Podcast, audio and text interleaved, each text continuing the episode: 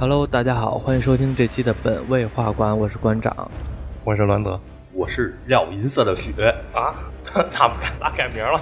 必须啊，因为要符合今天的主题嘛，嗯这个不够专业。哦，对，那我也重新说，我是从破碎岭转战到战歌，现在在末日祷告祭坛的流浪的 PVP 王者，是不是？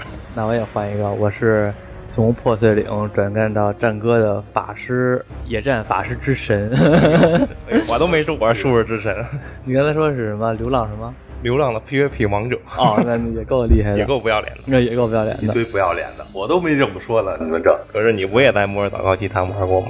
对，就我也忘了我最早是哪个服了都，最早咱就是破碎岭，然后因为排。排战场特别慢，啊转到战歌秒排。哦，对对对对，那阵还转的是两张点卡，对，对吧？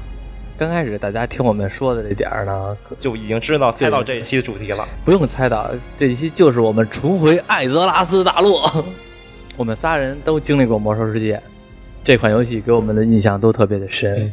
这款游戏我觉得是我迄今为止玩过的所有网游里边给我印象最深，也是最代入感最强的游戏了。就像是创造出另一个世界，你活在那个世界一样。对，因为当年那零四这零五年国服上了吧？我忘了，好像是太久远了。啊、我只记得那阵儿我在上学因为今年是十五周年，零四年是美服，咱国服上的晚。啊、但是我们这期其实就聊聊，马上这个怀旧服是八月二十八月二十七号上，八月二十七号上但是前段时间已经有试玩了，最高好像是二十级的那种试玩。啊然后就那个看那小视频嘛，别人拍那个嗯就不死族那个出生点叫丧钟镇，是叫对，是丧钟镇。一堆亡灵，一堆人都跟那哇抢，关一。说丧钟镇，我好有印象啊。最开始的时候，大家是从多少级开始玩的？先介绍一下，大家先介绍一下自己的职业和从多少级开始玩的吧。那先从要银色的雪开始吧，行他是咱身边最先玩的。行，对，我是最先玩的，但是也是最最先跑的，最先 AMK。我是最高等级六十级时候玩的，第一个见的我记得是牛头人，牛头战，不是？德鲁伊。哦，对，嗯，我说小德是德鲁伊，因为那阵我记着什么呢？那阵我记着啊，牛头人变成狮子，变成海豹，变成任何东西，它上面都有一小犄角，嗯，带脚的。对，带角的。然后我就说牛头人这挺有意思的，然后大师就觉得哇，那这有意思，那我就选牛头人了。但是玩了十几集，就换了另一个，换了个猎人，嗯对，精暗夜精灵猎人，嗯，然后完成了一个壮举，就是从安纳苏斯直接游到黑海岸，我操，游了多久啊？是找不到船吗？啊这游到黑海岸。啊，确实，对于那阵儿新玩家来说，那地图太大了，哪儿都不知道。行，然后你来介绍一下你的。我因为我玩的比较晚，我是、嗯我玩的时候没多久就开燃烧的远征了，因为那嗯燃烧远征不拖了好几年嘛，当时嗯大家都特别愤怒，嗯 这么费劲。因为那那个零四年零五年，我觉得我对网游是有偏见的，我觉得嗯都千篇一律，就是无限摁技能、无限摁技能、无限刷，特别没劲。嗯然后我也一直没玩魔兽世界，嗯，然后不那是咱们商量一起找网游玩吗？对，确定魔兽世界一玩，哎，跟别的网游好像不太一样啊，技术性还是挺高的。嗯，然后见角色嘛，我就百度查魔兽世界哪个职业最厉害，啊，都说术士、恶魔术士最厉害，然后我就尽量选了个术士。至今都是那个，至今都是我最初的那个号，至今都是你从来就没换过号是吧？没换过号，还是我那个最初那个术士，一直玩到现在，我从没后悔过。我去，开怀旧还选术士，他们俩就介绍我来介绍我，我这个路吧比较坎坷。最早呢，从四十五级那阵儿，有的人就安利我玩，但是我没玩，因为那阵儿啊，你知道我是住校，住校的话呢，你就得去网吧玩，去网吧的话呢，又是点儿卡，又是上网费，都是开销啊，对，都是开销。你要知道那阵儿我们上学一个礼拜好像就五十块钱，差不多穷。啊。对，没有没有太多的钱，然后还省吃俭用的来玩儿。那阵儿我记着我是到六十级的时候开始玩的，最开始玩的是牧师，玩了牧师之后玩到十多级的之后就不玩了，还是玩了二十多级不玩了，因为呢我觉得太垃圾了，老是给人加血，而且是和人 PK，哇，我在。哪儿来了？我忘了，就是一个新手村那边和一个刚多少级，刚二十多级就和人插旗，和那个法师插旗，法师什么都不用，就用奥数飞弹，我就永远都打不过他。那时候法法师是法爷嘛，对，然后后来呢，我就退出了，退出，然后重新玩了这个法师这个职业。从现在开始，给我印象最深的也是法师。虽然后来也玩过盗贼，但是我觉得我的法师是玩的最好的一个职业还是你的。本命英雄。对，还是我的本命。这是我们三个人，虽然我玩的是德鲁伊还有那猎人，但是我 AFK 有一段时间之后回归了，我玩的圣骑士。啊，圣骑士，那时候圣骑士有大改动的时候，我也嗯忘了那版本了，应该是巫妖王的时候。嗯对，我是回来了，嗯，然后一直到现在，我一直玩的圣骑士。所以我想说一句：信仰圣光吧。信仰圣光吧。对啊，代入代入感太强了。那我那我问一下，你又玩过圣骑士，又玩过猎人，又玩过德里一，你最喜欢哪个职业？圣骑士。还是圣骑士？对，我有两个满级的圣骑士。行，那就算是圣骑士是你的本命英雄了。对，这一期怀旧服开了，我们其实就是重温一下这个怀旧服。我也是到达了，我其实玩的时间并不太长，但是呢，这看这玩意儿看怎么算，因为我从六十级开始玩的，当我升到六十级那一天，人上远征开启，满级七十级，然后我直接跑到地狱火半岛。所以说，但是那段时间，相信玩所有玩魔兽世界的人都知道，人上远征那一段有一个特别长的一个真空期。八十级是什么来了？巫妖王之怒，巫妖王之怒到这个时候特别长，而且从六十级到七十级就已经有一个比较长的跨度了。我感觉六十级、七十级这两个等级的年代是跨度是最长的，大概跨了得有四年吧，得有四年了，我觉得，不是零八年就零九年。反正挺远的了。六，我们就直接从六十级开始聊呗。我记得当时从六十级年代的时候，我们其实刚开始最开始接触这款游戏就是六十级，四十五级那年代我们并没有玩太多。然后我们玩六十级年代，其实发生了很多有意思的事儿。我记着刚开始的时候，像刚才罗安德说的丧钟镇，所有的部落或者亡灵对这个丧钟镇应该都是特别有印象。刚出来，这就是亡灵的出生点。然后呢，练一段等级之后呢，就到了一个地方，我觉得挺恐怖的，叫嘉陵鬼屋。哦，嘉陵鬼，我以为你说幽暗城呢。没有没有，到嘉陵鬼屋。嘉陵鬼屋那个点的话，刚开始好像还挺恐怖的，嗯没什么印象。没什么印象是吧？那阵你还跟我说过呢，你说哇，这个游戏哇，小王有点害怕呀。到嘉到嘉陵鬼屋练级的时候，我都害怕。那有可能，有可能是我说的。嗯，到达到亡灵的主城就是幽暗城，刚开始进去，所有人亡灵都会迷路对，啊。我用了将近一个月的时间，我还转转明白幽暗城怎么走，啊，然后还经常在电梯摔死。我这所有的联盟攻城到后期是有攻城战，就经常都会屠城。只要是打到这个死亡电梯，都是得死一票死一票的。应该是所有的那个部落来这儿都应该死一回。对，至少都死一回。而且像刚才彭姐说的特别有意思的事儿，她从那个达纳苏斯游到了黑海岸，然后这个很多刚开始接触这款游戏的时候不知道这个游戏有船，有飞艇，对，因为这个游戏是属于这个飞艇或者船吧，它会比如说三分钟左右，它会有一个就跟咱们坐班车似的，嗯会有一个固定的一个点儿，然后你上上这个船，然后呢可能是两两艘船不一样的目的地，嗯，你只要上这艘船，然后它会飞走，就感觉真的跟现实中的世界似的。所以有的人呢可能不知道这个点，就直接全靠两条腿跑。对啊，在刚开始的时候还没有马，全靠两条腿跑，跑到特别远。对，等会儿你是达纳苏斯，嗯，你是暗夜精灵，对那你是联盟啊，我俩是部落，跟我俩坐一块儿啊。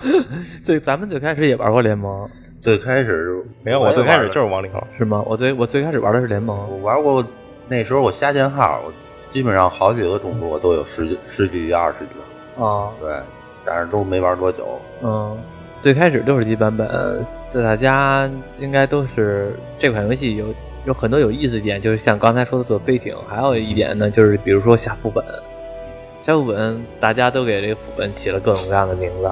我记得刚开始的时候，我最开始的时最开始玩过联盟，然后呢在联盟那边练级，然后下第一个副本，所有人都知道是死亡矿井。我到死亡矿井里边就是死了好多回，因为那个是有人带着我，但是吧，你的等级低，你的仇恨值就会高，怪就会追你，一追你呢，你就跑，一跑就惹了更多的怪物。然后我在死亡幻境里边死了很多回，死亡幻境其实也算一个比较难的副本，比较难的，在那个等级来说还真挺难的，我觉得。对，对，它副本这个设定是《魔兽世界》这游戏首创。的，是首创的是吗？哦，这我还真不知道。嗯，副本这个概念是魔兽世界提出来的。嗯以前的网游都是抢怪，怪是按多少多少时间刷新的。之前的网游就是要相大打 BOSS 先 PK 一场，谁最后活下来谁打 BOSS。嗯，有什么有意思的事儿吗？就是六六十级年代，其实就是练级冲级，嗯但那阵儿冲击不像现在冲击，现在冲击纯粹为了冲为了冲击。嗯当年那冲击就是体验那个各个地图的乐趣，有种探险，有种冒险的感觉。嗯嗯嗯。我就印象最深的就环形山有一个大恐龙，我知道天天追着我，天天追着我，就使劲跑。安安哥拉环形山，啊安哥拉环形山里有一大恐龙，那个就是一个类似于亚马逊森林的地图。对去时候挺惊讶的，第一次看见那么高的怪。这游戏里边你会发现吧，有很多地方都特别有意思，比如说有的你在海里边游泳，你会看到一个大鲨鱼，或者你会能看到一些特别大的怪物的骨头，然后就是感觉这个世界呢是代入感特别强代入感，特别强。嗯每个张图都有它的特色，就跟就是在冒险。其实每张图都有它那个主线，对，主线任务。嗯，只不过呢，我们可能不并不太了解这个主线，但是它其实都是有一个历史背景的。对，每可以说每张图都是精心设计。那阵儿主要是我们确实没有玩过这种游戏。嗯，你还别说，我想起了一件事儿，就是那阵儿我有玩这游戏吧，真有一种感觉，这是我真正的有一种感觉，就是说我要是死亡的话呢，我会跑魂儿。然后我今天那有一新闻，一个小男孩跳啊楼，对对对，跳楼，然后后来结果说问你为什么跳楼啊？因为我想跳完了之后跑魂儿能回来。不是，他是追随叫什么那路人，那路人叫什么来着？伊利丹的兄弟马法里奥啊，对，他说他去追随马法里奥去了，哈 哈，但是不敢再讲了。啊，这个确实有一种另外一个世界的感觉。想给你们留下比较印象深刻的地图或者说副本是哪个呀？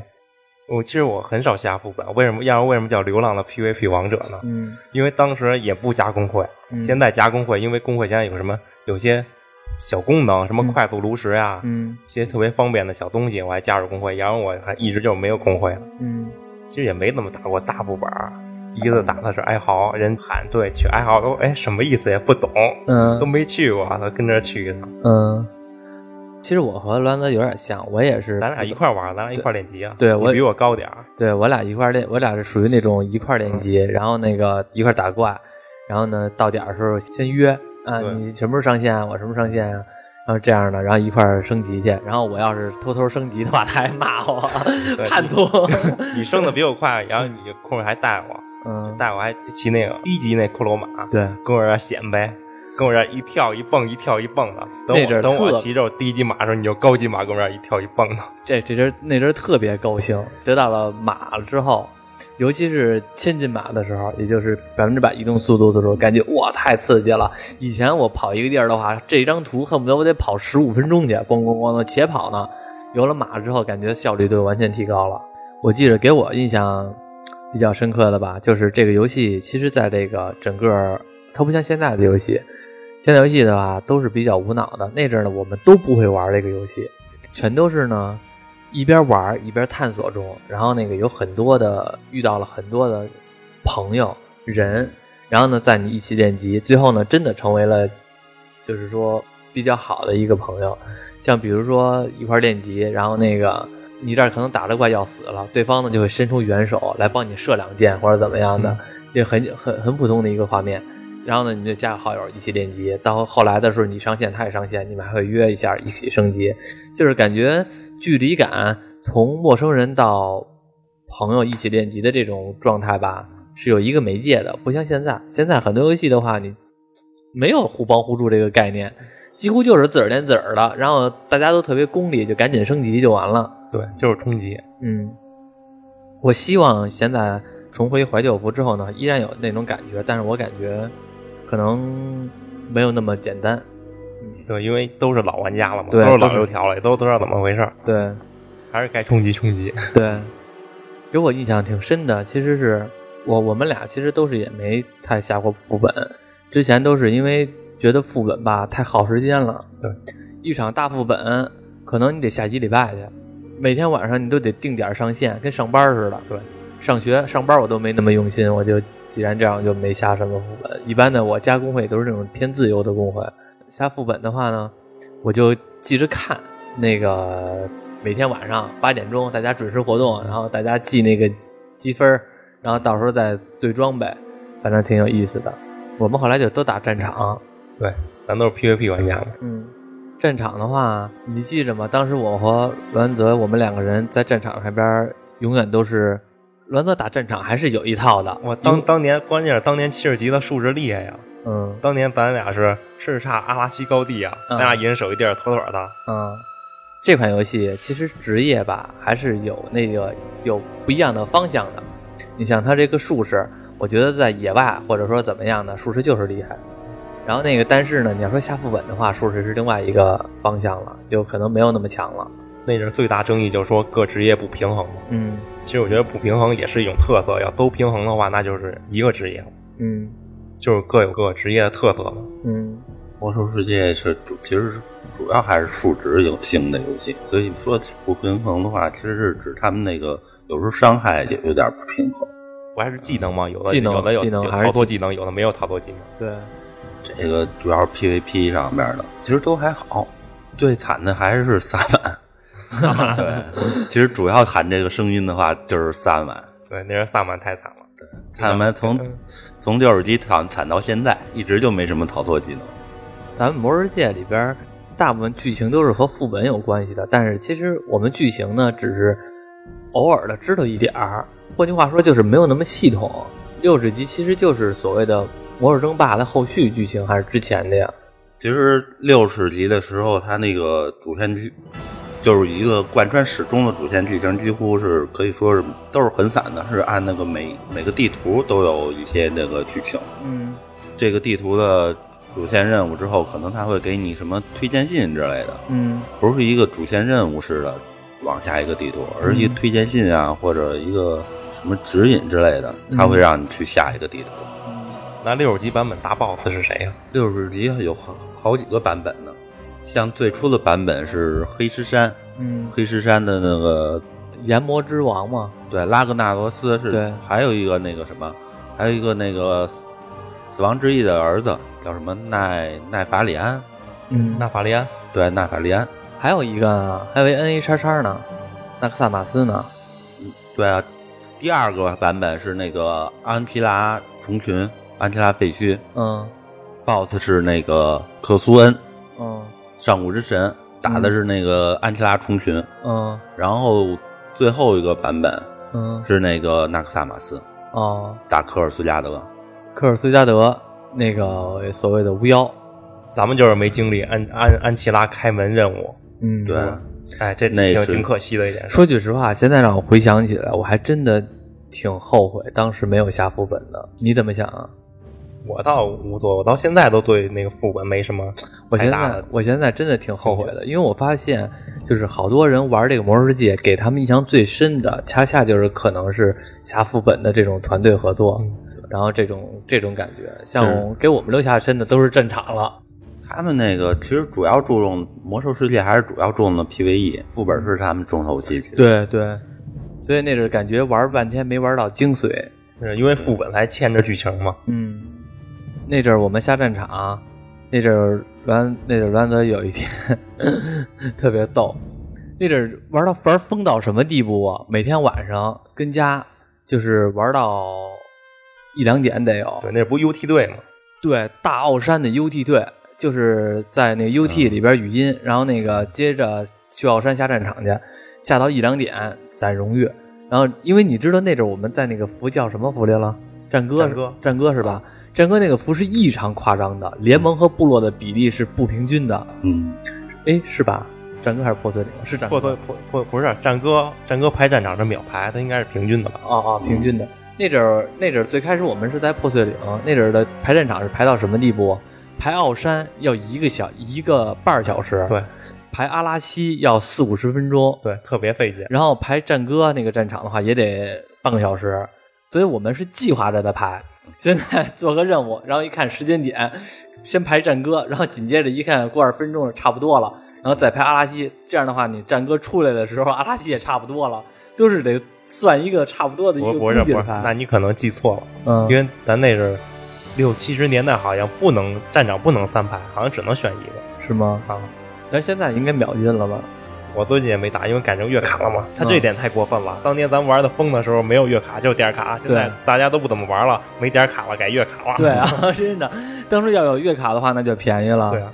那阵没说嘛？刚才那阵我们聊战歌，不是聊那个战场。晚上一点多钟睡觉，第二天早上几点呢？我六点钟我就起床，爬床，从床上爬起来就接着下，接着下战场。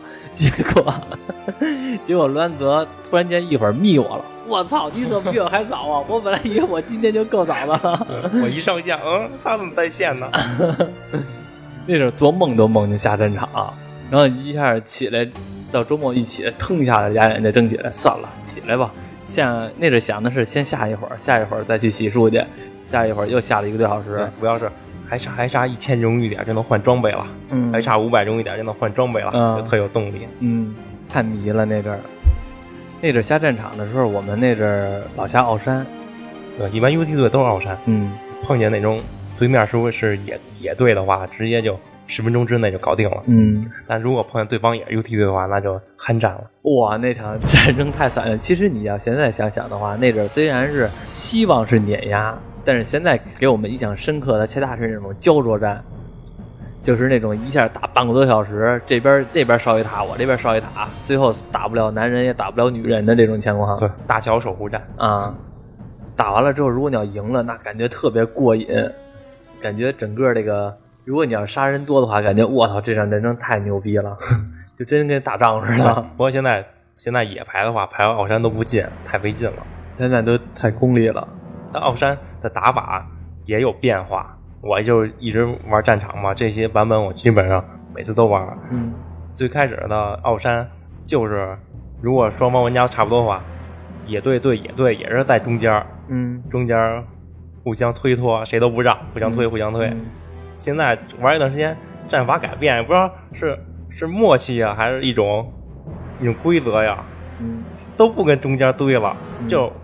部落烧联盟打联盟烧部落打，看谁烧的快，对，改成一种这种形式，因为大家有默契，对，也不知道这默契哪来的，因为大家就觉得那个别在那个别浪费时间了，赶紧打完了出去，然后得荣誉，没有那种感觉了。我记得当时那阵两边，你知道联盟和部落两边从阵营出来之后，到中间那一个大征战平原那个地方叫，是叫征战平原吧？反正就是大平原嘛。对，反正大平原到中间那儿。双方咵同时下马，然后这边法师就开始下暴风雪，那边的那边的战士就开始冲锋，哇，感觉特别过瘾。你你记得《魔兽争霸》有一个 CG 吗？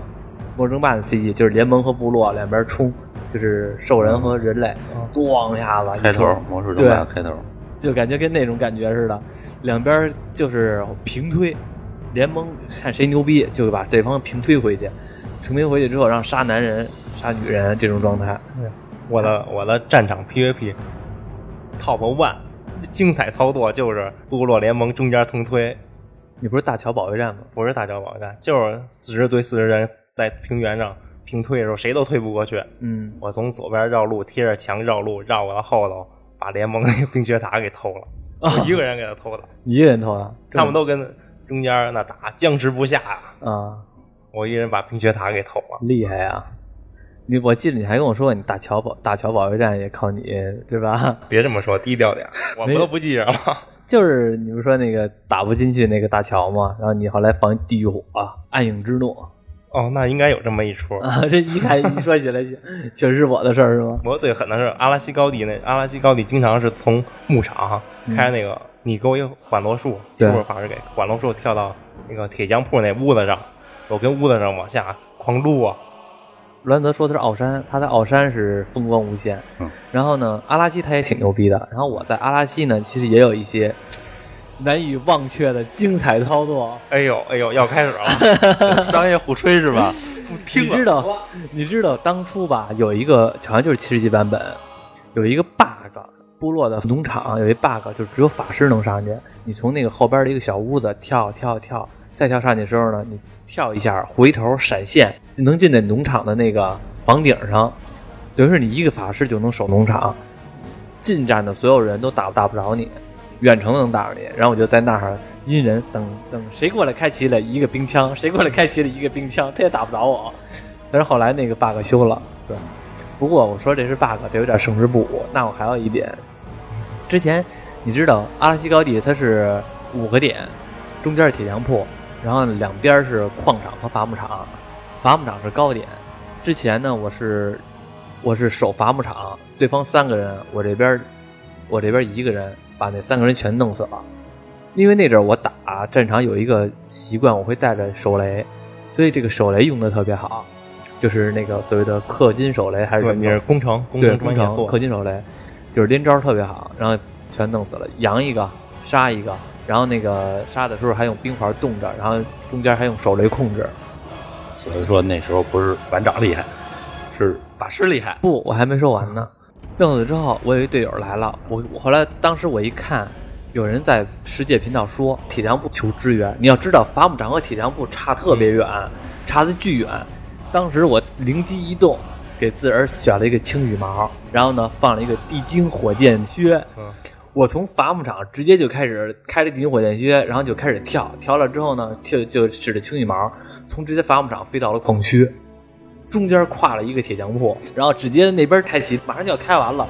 我在半空中，然后赶紧的取消轻羽毛，直接掉下来之后，一个闪现就直接的不费血了，一个冰枪打断，然后我又把这铁匠铺收下来了，太牛逼了！现在让我回想起来都是觉得 风光无限。那那人那人确实，那人确实一两三个或者一两个厉害的玩家或者职业就能左右一场战场的胜利的概率能提高点儿。对，现现在不行了，现在属性飘的有点高，但伤害跟不上。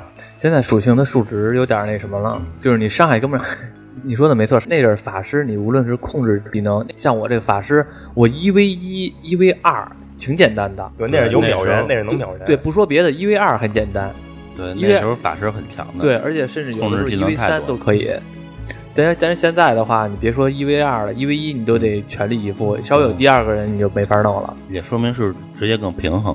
我觉得可能是我当时是既得利益者，我得利益者，我还是怀念怀念当时的 状态。那时候有工程嘛，再加上法师的控制，控制太强基本上法师一挑二、一挑三都是很有可能的。而且法师最光辉的不是不一定是战场，我觉得是野外，野外是太强了。在野外 PK 的话，反正是什么职业我都不出，近战咱就不说了，什么战士、盗贼这都不说了，只要是我给他拉距离就封住他就行了。而且那阵儿，我记得那阵儿的等级是什么呢？有一个一级兵舰，啊，对，对吧？一级兵舰的伤害是几十点儿，就是几乎不费血，但是有一个优势，它读条快，一点五秒。普通的寒冰剑好像是二点二点五秒，等于是我把一级兵舰给拉出来。所以说我拉距离的时候，我会用一级兵线来控制对方，然后我拉距离，然后用二级兵线来打伤害。嗯，那阵儿我记着我在最有印象的，大家所有玩魔兽世界都有印象，就是荆棘谷。荆棘谷里边是联盟和部落第一次正面交锋的一个同样练级点，所以那在荆棘谷发生了很多趣事，就是你练练级被人偷，或者是你把别人偷了，就这种情况。下就想报仇，对，报仇不了就砍人。对，喊人手尸，然后甚至后来这场战争越打越大。在荆棘谷的时候没少杀人，说句实话，而且是有的时候我高兴了就不杀了，不高兴的话，那个比如说他抢怪了，直接就给他不算特别难就能给他办掉了。而且遇到两个人打围攻我的时候也不慌，那个如果刚玩的话，首次遇到敌对阵营玩家，感觉很奇怪，哎，这谁呀？嗯这哪儿来的？砰就砍你。你知道荆棘谷有一个特别有名的吗？嗯三级道。哦，知道，杀小号。那阵我记着这个魔兽世界，这个因为那阵很火嘛，各种各样的人就都有了，有专门在荆棘谷杀小号的人，就是这个人也不也不怎么升级，就也什么也不干。有的人在这游戏中找到了不一样的乐趣，像我们是从战场中找到乐趣，有的人从下副本，像三级道就是属于杀小号找到乐趣，永远在荆棘谷转悠，看见敌对阵营就开始杀。那不是为了维护双方阵营的平衡吗？玩家的平衡。他是灭霸。打打个响指，一半小号没了。嗯，不光是你像有这种人来自认为维护游戏的平衡，还有一种人是为了自己阵营的尊严而战。我记得咱们是破碎还是战歌，我真的记得是判战歌。最后呢，就已经变成了什么样的那个服务器？我们部落这边特别热闹，联盟就是鬼城，一个人没有。整个城市里边，你在里边说话，没人回应你。所有的人全都转走了，全都转另外一个服务器了，只有一个人坚守到了联盟。有印象是谁吗？没有没有印象了。愤怒的板砖哦，愤怒的板砖。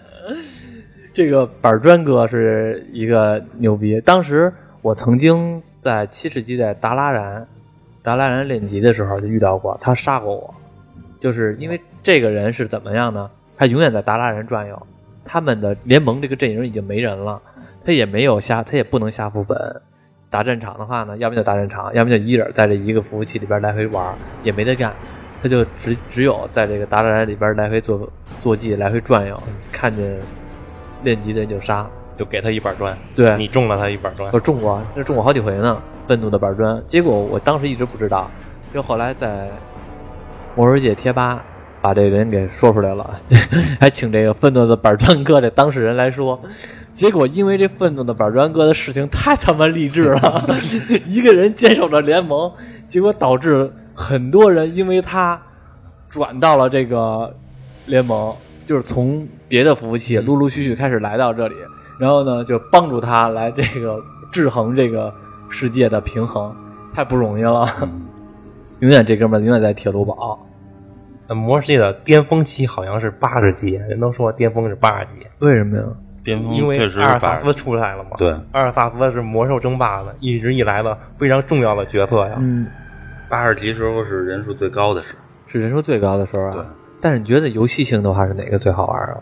我觉得还是八十级，因为我八十级我术士的暗影之怒能瞬发了，我混乱剑能穿透屏障，特别厉害。那你这不就是得利益者才这么说的吗？对啊，我当然我得一利，我那版本我术士厉害，所以我喜欢那版本啊。当然不有前期嘛，嗯，那个版本都有都有前期，八十级前期的时候就已经给我混乱剑了，我大战场我更狠了，跟一个盗贼盗贼单磕，嗯，我都搓混乱剑了。他开暗影斗篷，但那人混乱剑是无视抗性的。嗯，暗影斗篷不加百分之九十抗性吗？对，直接把他给穿死了。嗯，不是他的斗篷。现在这个术士，我觉得一直是属于对轰里边是最牛逼的。就是他那个远程伤害应该是最高的，但是他控制技能也不少，也不少，也不少。对，死缠恐惧，但是他生存能力就弱一些了。生存能力腿短，主要就是腿短。后来，但是术士也有各种的技能来弥补这一点了，给了一个法阵，但那法阵也一般，效果一般。其实还是靠他伤害来的。他在 PVP 里对轰肯定是他是最高的，嗯，但是加副本都不一定，加副本还有很多情况。嗯，你怕谁呀？我怕盗贼啊！盗贼一撵我跑不动啊！嗯，也就怕盗贼，就怕盗贼。我觉得只要贴近身，你谁都怕。那增强萨其实也挺怕，其实挺怕增强萨。但是我感觉好像和你打战场或者打 PVP 的时候，感觉你没有那么怕，感觉也照样虐他们。哎，战场乱嘛，战场你可以，他不一定打你，你可以偷他的。反正法系职业 PK 我都不怕，我俩一块搓条，我还有有条狗能反制他，我能边搓条边反制他。我跟你说，我这法师跟他这术士打就从来没赢过，也可能赢过一两回，反正打一百盘能赢一两回，有可能一百盘有可能还是他让着我，就根本就赢不了他，没法弄。反正是我玩这个法师，我所有的职业里边，我就怕术士。我说的是七十几年代啊，其他的职业当然也有能干过我的，但是我感觉就算能干过我的，我也觉得是五五开，就是说无论是盗贼或者怎么样的，我都能五五开一下。但是这个术士是我觉得我只要一打就打不过他了。然后你像说什么其他职业那种那种治疗职业，然后我就不说什么了，因为那种职业感觉就是没法玩你打他打他也打不死，他打你打不死，一场战争打半个小时去怎弄啊？其实离其实职业都改动挺大的，嗯，也就是圣骑士终于算是能玩了，我觉得。咱们吹了这么半天牛逼，一直都说自己优点，打人怎么牛逼怎么牛逼，但是一直也没有一评选标准，说一个数玩这个游戏的人，你可能就知道了。当时那阵儿，我和栾泽，我们俩是打二 v 二，打那阵儿不是竞技场吗？打 v 二，我是法师，他是术士。按说这个组合不是特别好，就是非常不好，非常不好。其实，但是我们两个打到多少分最高？一千八百五，一千八百五。反正把那个头换了，S 三头头，S 杖好像也是一千八百五，忘了。对，反正我有一个 S 一的账，至今都留着在我那个仓库里。嗯，反正最高打到一千八百五，那是挺高的分了。以这组合来说，对，以这组合来说还行了。因为那阵儿的时候，你知道二 v 二吧？有的阵营它就带治疗，它就带治疗，带治疗的时候，所以你就打不动。你没有治疗的话，有点亏。当时治疗比现在好打多了，好打多了完全打不动。那阵治疗的话能赢，能赢。但是现在对方要治疗，根本就打不现赢了。在治治疗的那个都是整管整管的钱。那阵儿我记着打竞技场是另外一个风景了，因为刚才一直说打战场的时候，罗兰德这术士是特别猛，然后他永远都是杀一大堆人，然后那个死的很少。但是打竞技场的时候，就是我法师的表演时候了。七十级那阵儿好多回，几乎只要因为七十级那阵儿术士就爱集火，我因为我们两个这个职业搭配，对方就爱集火术士，经常都是他术士被集火死了，我一 v 二。我记着有一回，哎呀，我这是不是有点又一 v 二，我这又有点吹的嫌疑了。好几次，好，不是好几次，是很多回。我记着有一回是，我和对方是一 v 二，我先把对方打死一个了，然后另外一个是一法师，然后这个时候呢，我还有一丝儿血，对方是满血，因为那阵反制是强反，就是我只要反制他，我先反制他，他就会那个不能用技能，我先反制他，然后接变羊，然后就到一个其他地方唤醒，把血换满了之后，我再重新的养它，然后再重新打它。法师内战我可我赢了。现在我们后来打到咱们是多少级以后玩了？一百一十级，还有和一百二十级就玩了，对吧？末日祷告祭坛那服务器开的吧？嗯，重新玩之后，我们打竞技场就再也不行了，就打不上去了，打到一千五百分都费劲。七十级时候我算是回归了，玩的圣骑士，嗯但是那时候我主要其实是打副本儿，但没有打到对斗恩的团本，都是跟那个五人本那种英雄本吗？对，最高也就是打的那个什么，那个银色百伐军的试炼的时候，银色什么军？北伐军啊，哦，银色，他说是银色百伐军。银色北伐军试炼打那个参加了一次团本，嗯嗯，很遗憾没去打那什么，没打巫妖王的那个冰川堡垒，没有。啊，我后来当这个等级高了之后吧，就是开了一百一十级和一百二十级之后，我觉得我中间缺失了很多版本。巫妖王之怒的版之后的版本是谁？大敌的裂变啊，情毛人之谜前几个版本没有，我是玩的最后的版本开始入的，算是那时候从那时候开始就入的比较深了。嗯那个我我打了那什么，那个加鲁不时咆哮的本儿，就快打英雄本儿了，可以说。那时候我应该比你们还装备装的都高。是吗？对，但是你没跟我们说过，没印象，没印象你玩的你玩那个版本，那时候我主要是下副本，我很少 PVP，你们还在 PVP 那个。因为那是你打不过我们，嗯毛那那版本，那个圣骑士多强呢？那你也打不过我们。这版本之子好不好？你首先你首先你打不过我的大徒弟是不是。虐他，开玩笑。话说回来，就是后来呢，法师可能越来越弱了，就是不是，其实圣骑士很强，但风衣雪的手残。我你知道，听众还有要银色的血，啊啊，要银色的雪手残。你知道还有一点就是他呀，要银色的雪呀，这个他玩游戏的时候吧，他特别激动，他的心理素质我感觉不够强，哪有？就是他用技能吧，呱呱呱啦用的特别乱。看着乱。其实圣骑士 PVP 时候技能要用的挺多的，各种那个加血、保护什么的。熊猫人之谜这个版本，其实是不是有点讨好咱们中国人的意思？我感觉是其实，在魔兽争霸时里就有熊猫的。对，对，可能没像这个直接给你创造出一个岛，也可能是为了照顾这些，吸引一下中国玩家吧。嗯，中国市场这么大，熊猫人之谜，我感觉是一个非常重的转折点，是魔兽世界开始走向下坡。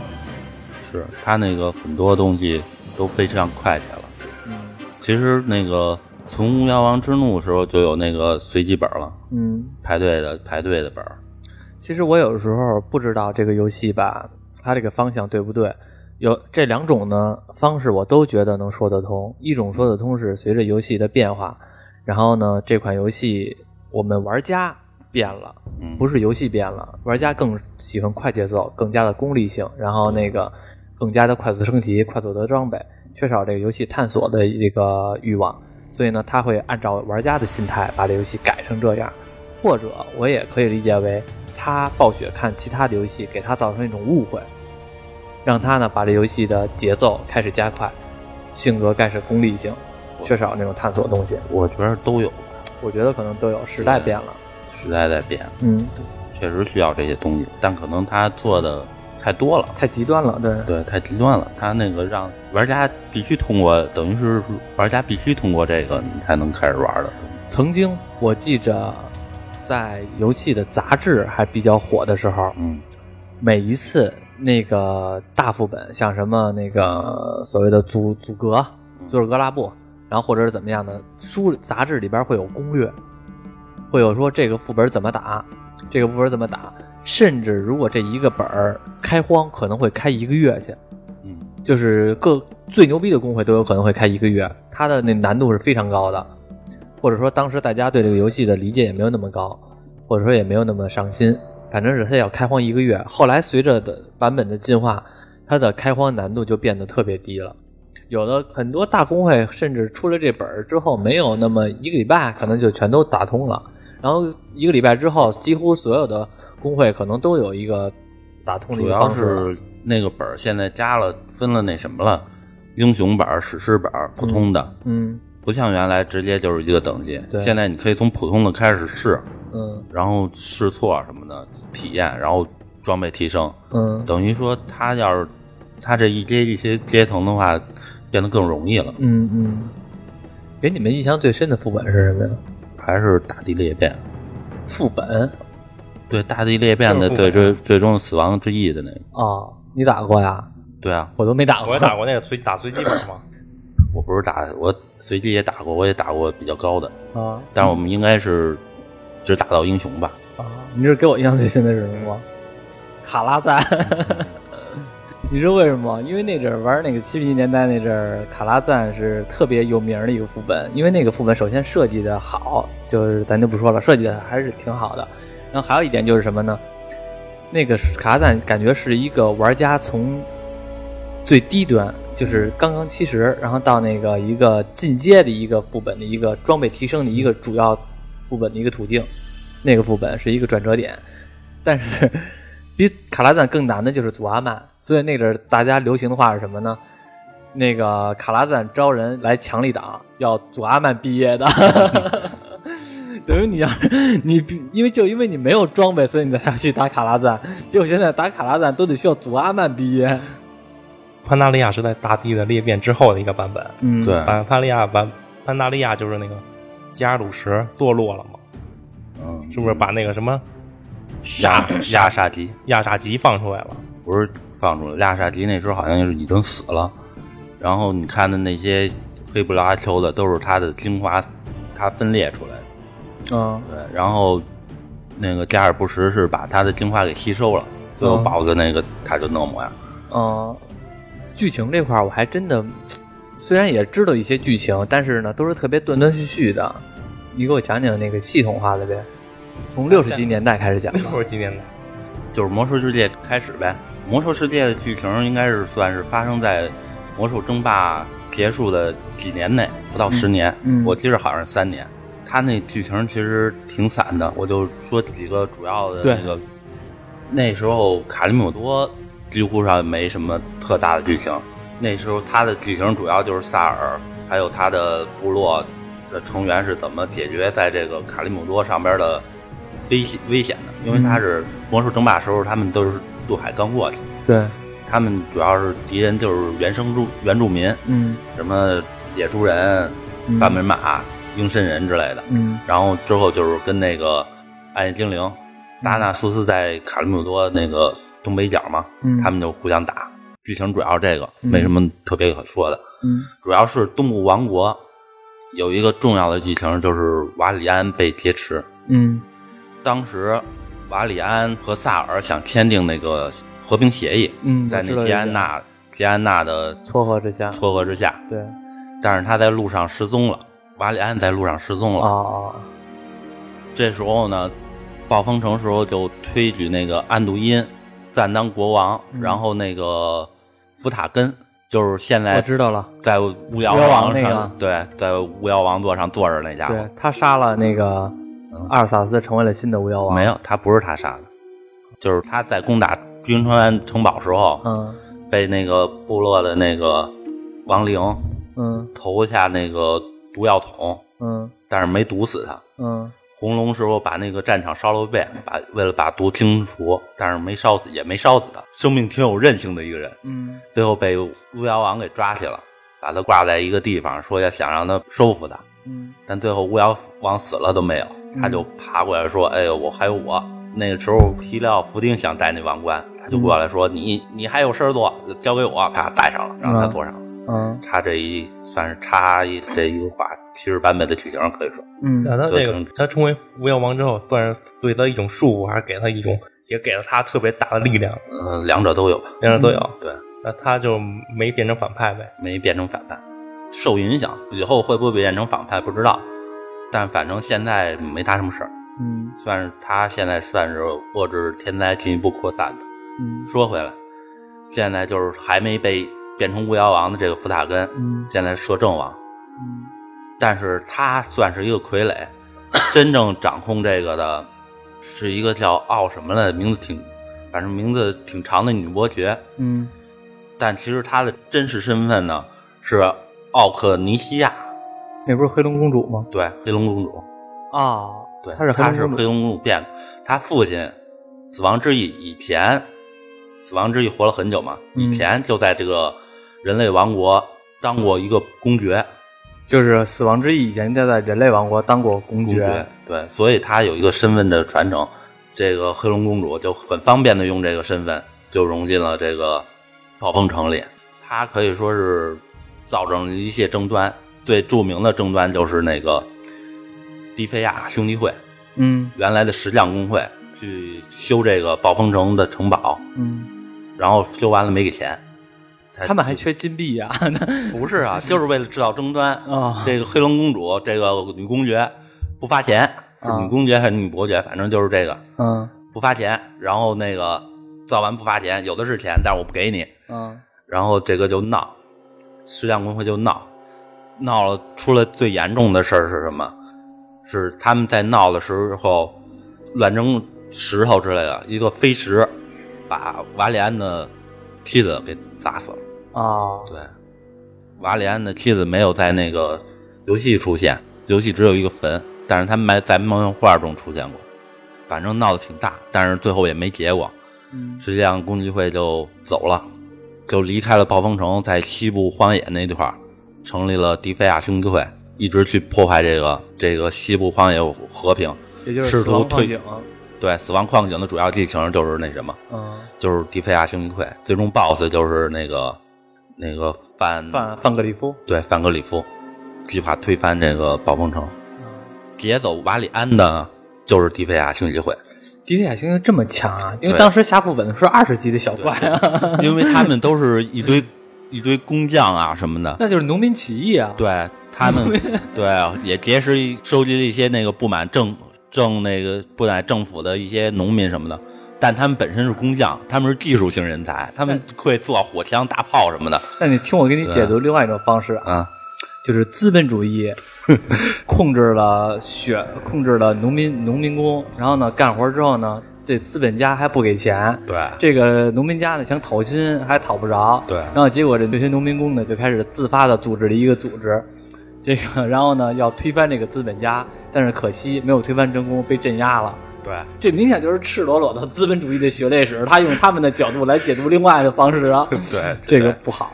下回不当联盟，还是你们联盟不咋地，还是我们部落都是我们是起义。我们是被那个黑龙公主骗了，最后我们把头的头都给砍了，好不好你？甭管骗不 骗，反正你们资本家不好。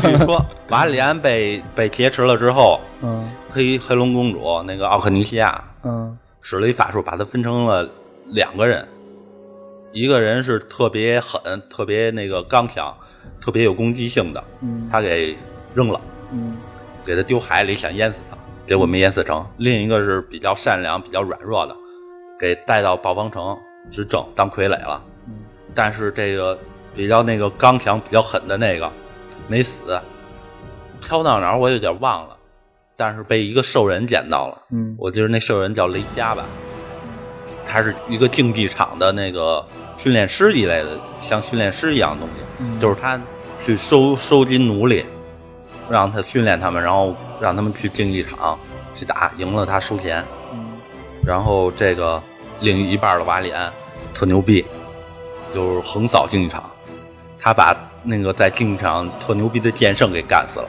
嗯，把他那剑夺过来了。现在他那个那两把双刀双刀就是从那儿来的，哦，他夺过来的，能合并一个那个。哦，我知道了。对，然后他结识了一个德鲁伊，还有一个盗贼，那个盗贼比较有名，炉石传说中的盗贼，那个女盗贼，你说的是《炉石传说》里边那盗贼那个主人对角色是吧？，对，不是一张卡是吧？不是一张卡，啊，那我知道了。，对，就是他那个你使盗贼时候那头像，就是。就是这女的，啊算是成了一个非常忠诚的伙伴。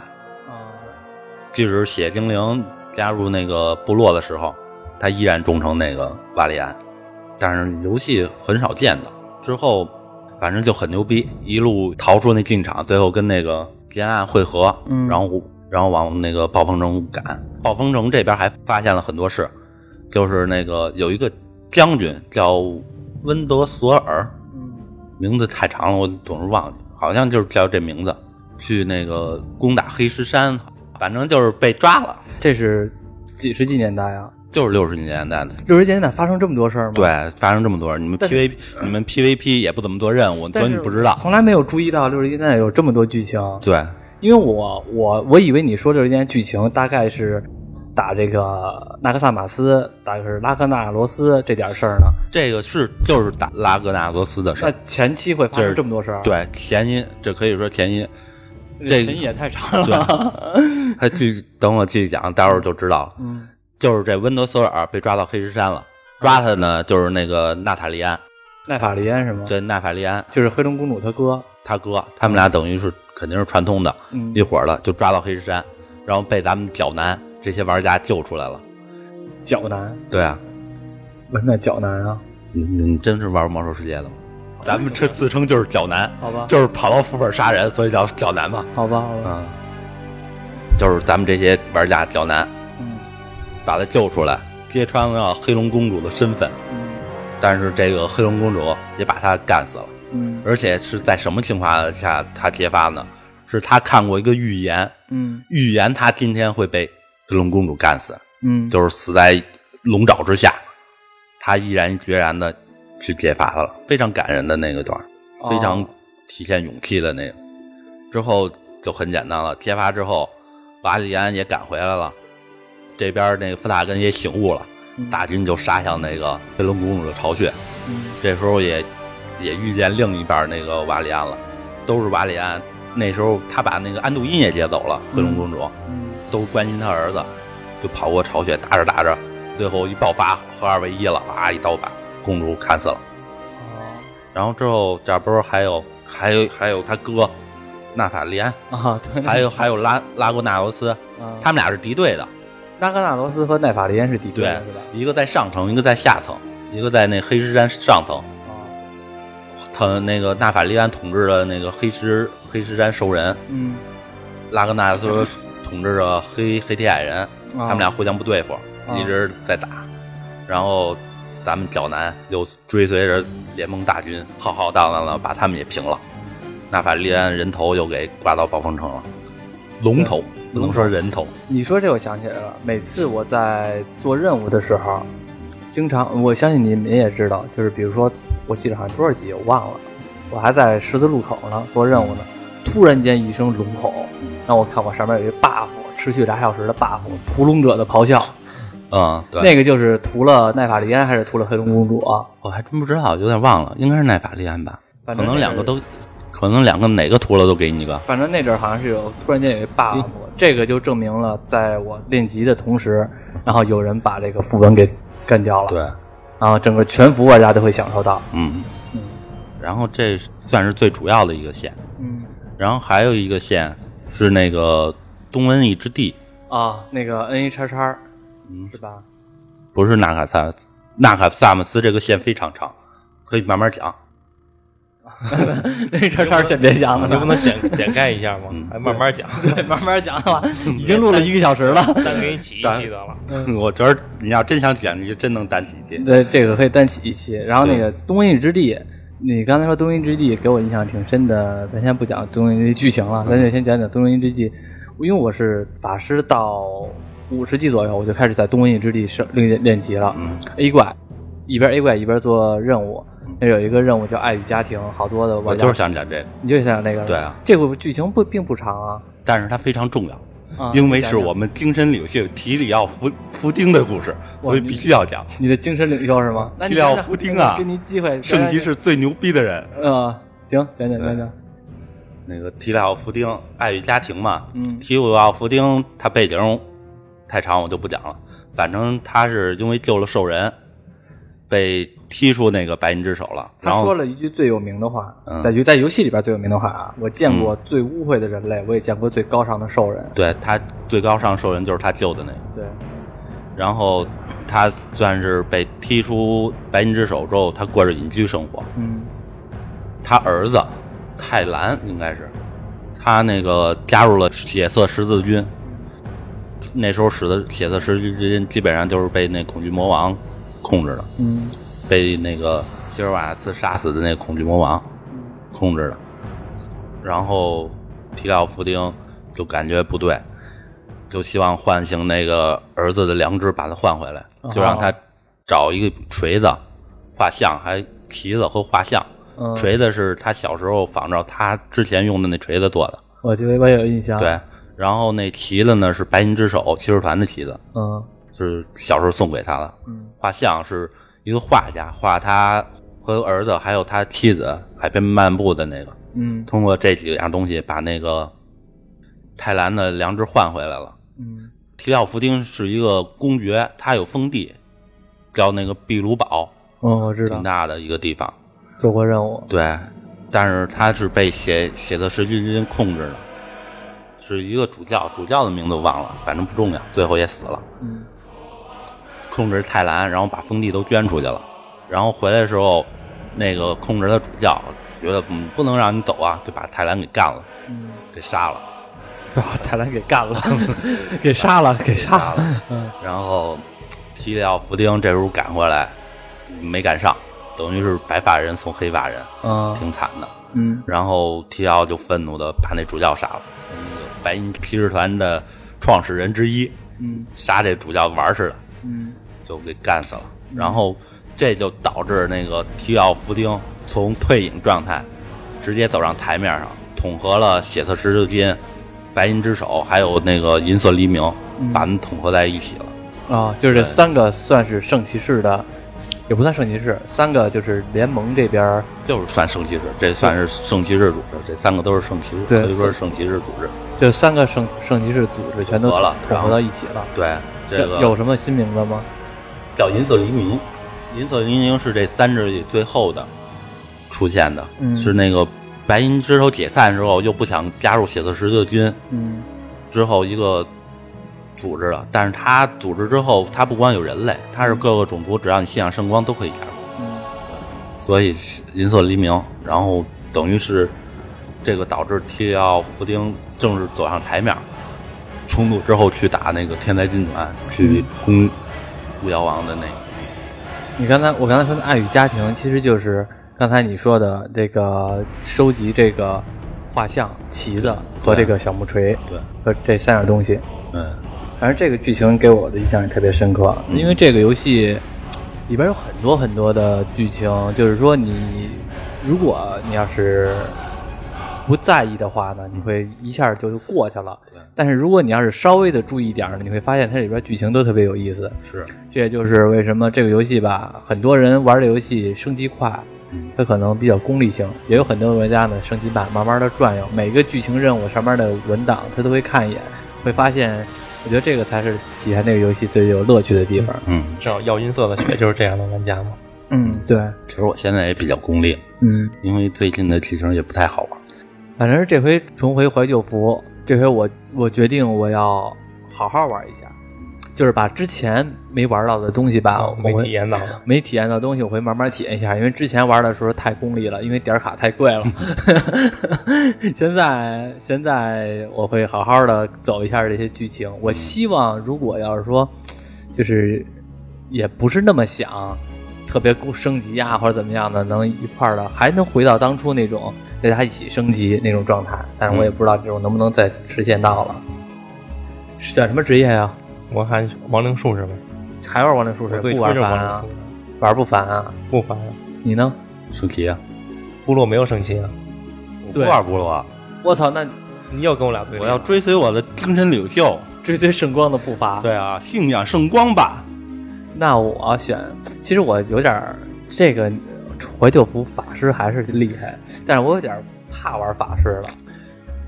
其实我要是选圣骑是挺痛苦的，六十级时候圣骑其实挺那什么的。没有，你的信仰已经高到已经高于了这个游戏了。啊 那我接着玩法师，咱们再接一块儿练级行，部落，嗯遇见我的话就是 PK 了。不是 PK，遇见你的话不是要 PK，、嗯叫野战，把你弄死了。嗯，嗯，好，那让我们接着重回丧钟镇吧。重回丧钟镇，然后到幽暗城，接着追随当时的女王，叫谁来了？瓦纳斯啊，你 这还追随什么？领袖都记不住，女王忘了这事儿，让人忠诚山号吧。哎，它这个怀旧服会和以前的一模一样，还是会有一些变动啊？我觉得应该类似于现在的机制。我看过一些新闻是一模一样，类似于还是几乎没改，它就加了一些社区功能。还是说，我觉得它会不会类似于像当时的那种时光之时光之血的状态，先会给你一个平铺，给你过渡到那个回回到那个时代，不不不，就是完全重置。很刚性的直接重回去。呃，我看我直接看一文章，一一些跟那个提问的，嗯跟那个主创提问，言下之意就是我们照搬回来了，你们随便玩。啊，他这就相当于是，反正这个，嗯，其实说怀出怀旧服也有有一点不好，就证明这个游戏真的已经到达了一个，呃，接近一个回光返照的状态了。但是我希望一点，如果他要是认为怀旧服依然生命周期很长，因为现在很很多的版本都是生命周期很短，就是比如说大家都是玩两两个月，玩三个月到满级了之后就不知道干嘛，无所事事了。如果他这个怀旧服要是真的能回到了一个生命周期很长的状态，能让大家玩去很久的状态，我觉得他会不会后边的会重置啊？嗯，他有计划，不是不能说有计划，他们有想法是按照版本一个一推进。就是和之前的版本会推翻一些东西，然后接着回到这种节奏。呃，不知道他们想法就是按照以前的节奏，把之后的版本嗯，一个一个推出来，一直到那个乌泱泱之怒，至至少他们现在有想法。其实暴雪也知道，自从乌泱王之怒之后，他们会走一个明显的下坡，所以他们可能在想回到当初那个年代，把这个能不能纠正一下当时犯的错误。嗯，对，有人去玩那个经典怀旧服的话，我推荐是把任务好好做做，嗯，因为八十年代大灾变的时候，整个地形改了的，任务也改了，所以你现在现在版本你是体验有一些地区你是体验不到六十年代的任务的，因为哦任务整个重重置了，哦，就像西部荒野还有那个贫瘠之地，嗯这两个变化最大的。这两个也是印象最深的了。对你基本上体验不到这个人剧情了，尤其是那那个西部荒野，它那副本儿嗯，是那个他已经从那个范克里夫改成他女儿了，啊，对，你说的是现在怀旧服啊？不是那个新的。啊，你说是就是非怀旧服，非怀旧，现在的就是新一百二十级那版本。一百二十级版本的，你也咋见不到范格里夫了，见到的是女儿，啊，有一些任务就是解救他原来的部下，哦，行，那到时候重回怀旧服玩玩看吧。嗯。其实最怀旧的是当时那天赋树，我特别喜欢点那天赋树。那个特好研究，对，因为那阵儿的话，每个人点的可能是虽然大环境可能都差不多，有几套共识，但是有的人他就喜欢特立独行。那阵儿比如说有的法师他会点成元素法，火法双冰火双修，然后有的然后主要的还是冰奥。那个天赋其实他们改成这样，就是因为那个太僵化了。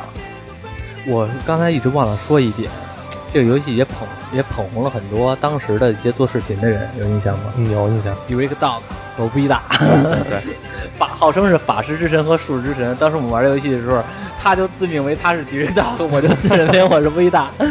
太自恋了。嗯，行，其实还差挺多的，不过时长问题，咱以后有机会再说吧。下回听听我讲讲背景剧情。行，下回专门讲北京的剧情，或者因为这回好多都是怀旧当时有意思的事儿。对，这次说游戏，下次主要说剧情，那时候下次什么时候啊？不知道呢，随缘吧。随缘吧，也别期待着。啊，行，我们就是一说。拜拜。